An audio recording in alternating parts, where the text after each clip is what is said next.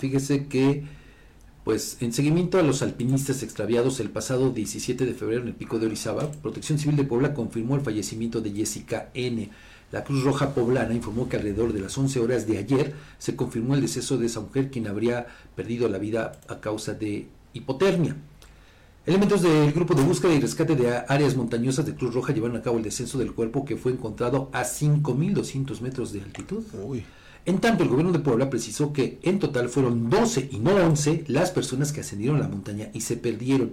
Los alpinistas que descendieron el domingo por su propia cuenta por el lado de Atzicintra acudieron ayer al Hospital Regional de Ciudad Cerdán para ser atendidos y dieron a conocer que aún faltan dos de sus compañeros en ser localizados, entre ellos el guía.